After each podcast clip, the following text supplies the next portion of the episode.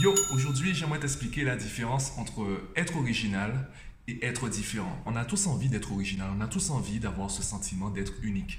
Et on le revendique, on est tous uniques, on est tous différents. Et finalement, on a l'impression que la société, c'est un ensemble de personnes uniques à force de vouloir se différencier, on commence à tous se ressembler. Alors, c'est quoi la différence du coup entre être original et être différent? Et qu'est-ce que toi tu choisis? Évidemment, je vais pas répondre à la question pour toi, je vais partager en fait mon opinion. Je vais partager des pistes de réflexion que je juge intéressantes. Ce sera à toi de me dire ce que tu en penses en commentaire du podcast sur la plateforme de ton choix. Ok, pour commencer, voyons l'extrême. Les personnes qui veulent tout faire pour être uniques. Les personnes qui veulent absolument se différencier de tout le monde. Ces personnes vont commencer à faire des choses, à mener des actions, à réaliser des choses qui vont marquer la différence. Il n'y a qu'elles qui le feront dans le monde. Elles veulent absolument être uniques en faisant des choses uniques. Elles pensent qu'en faisant des choses uniques, on va les juger comme euh, des personnes uniques.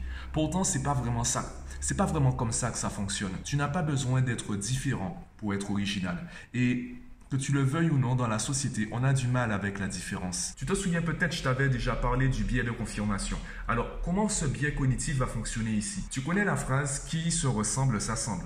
L'inverse est aussi vrai. Qui s'assemble finit par se ressembler. Et tu vas davantage trouver sympathique les personnes qui sont d'accord avec toi ou avec qui tu es d'accord. Tu seras davantage d'accord, tu seras plus favorable, ce sera plus facile pour toi d'être d'accord avec des personnes que tu juges sympathiques. Tu vas davantage les défendre, tu vas davantage essayer de les comprendre puisque à la base, tu les as trouvés sympathiques et c'est impossible pour toi, enfin impossible, ce sera difficile pour toi d'envisager l'idée que les personnes que tu trouves sympathiques, en fait, soient bêtes. Ou euh, tout simplement, je sais que le mot est un peu fort, qu'elles soient tout simplement, euh, qu'elles aient des opinions complètement différentes des tiennes. Et c'est là que joue la différence. Je te donne un autre exemple. Je te montre une œuvre. À quel moment tu vas dire que cette œuvre est originale? À quel moment tu vas dire que cette œuvre est nulle? Alors, il y a deux possibilités. Première possibilité, tu as rencontré l'auteur, tu as discuté avec lui et le courant s'est mal passé eh bien, grâce au ou à cause du biais cognitif, à cause du biais de confirmation ou grâce au biais de confirmation, si ça s'est bien passé, il y a de fortes chances que tu trouves l'œuvre originale, même si, euh, voilà, si elle est en désaccord avec euh, ta perception de la réalité, s'il y a un désaccord entre la vision de l'auteur dans cette œuvre et la tienne, si vous vous entendez bien, si tu l'as trouvée sympathique, il y a des chances que tu dises qu'elle est originale. Ce n'est pas comme ça que tu aurais vu ça, mais ça passe. Par contre, si vous avez eu des désaccords, si tu t'entends pas bien avec le créateur, là tu diras que c'est nul.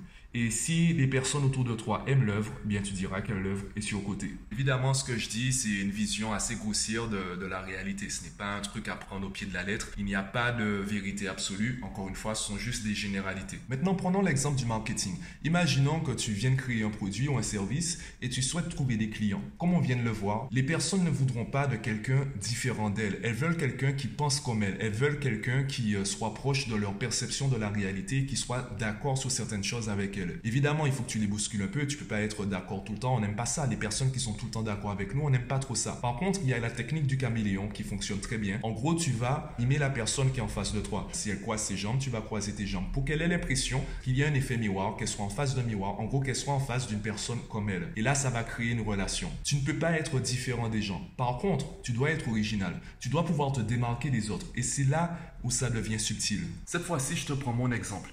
Quand j'ai voulu lancer Mathmaniac, je me suis posé cette question. Quelle sera la différence entre les autres profs de maths et moi? Quelle sera la différence entre l'étudiant qui propose des cours à 5 euros de l'heure et moi, en fait, qui veux gagner ma vie grâce aux cours? Comment je pourrais faire? Eh bien, j'ai dû réfléchir à mon originalité. Premier levier concernant mon originalité, c'est déjà ma personnalité, ma façon d'aborder les choses. Et c'est la raison pour laquelle, en fait, je produis des vidéos, je produis des podcasts, j'écris des articles. C'est pour qu'on sache comment moi je réfléchis, comment moi je vois les choses. Et finalement, les parents qui me contactent, ce sont des parents, en fait, qui sont d'accord avec moi sur certains points. Peut-être pas tous. Ils vont trouver mon, ma vision originale mais pas si différente que ça. Et les parents qui vont pas m'appeler, les parents qui vont me critiquer, vont m'insulter dans les commentaires, ce sont des personnes qui me trouvent trop différent d'elles. Et ce n'est pas grave. Au moins, j'ai fait le tri. Vaut mieux en fait faire le tri très tôt, savoir tout de suite qui sera d'accord plus ou moins avec toi, qui te trouve original et qui te trouve différent. Et tu peux le voir par exemple à la manière dont j'ai configuré mon bureau. Pourquoi j'ai voulu changer? Eh bien, je me suis posé la question existe-t-il des sièges plus ergonomiques? Existe-t-il des sièges, des façons en fait de m'asseoir qui me permettraient d'être beaucoup plus productif? Donc avant de penser à mes élèves, avant de penser à mes clients, je pense à moi. Qu'est-ce que moi j'aime? Comment moi je vois les choses? Comment moi je pourrais améliorer ma productivité? Et si j'arrive à trouver des réponses pour moi, j'aurais juste à réfléchir pour mes élèves, comment je pourrais les aider, eux, à trouver des réponses à leurs propres questions. Bon, j'espère t'avoir donné des pistes de réflexion assez intéressantes. Dis-moi ton avis, donne-moi ton avis en commentaire de la vidéo, du podcast, tout dépend où tu m'écoutes, sur la plateforme de ton choix, Facebook, Twitter, LinkedIn, Instagram, comme tu veux. Donne-moi ton opinion en commentaire de la vidéo et du podcast. Et moi, je te dis à bientôt pour un nouvel épisode.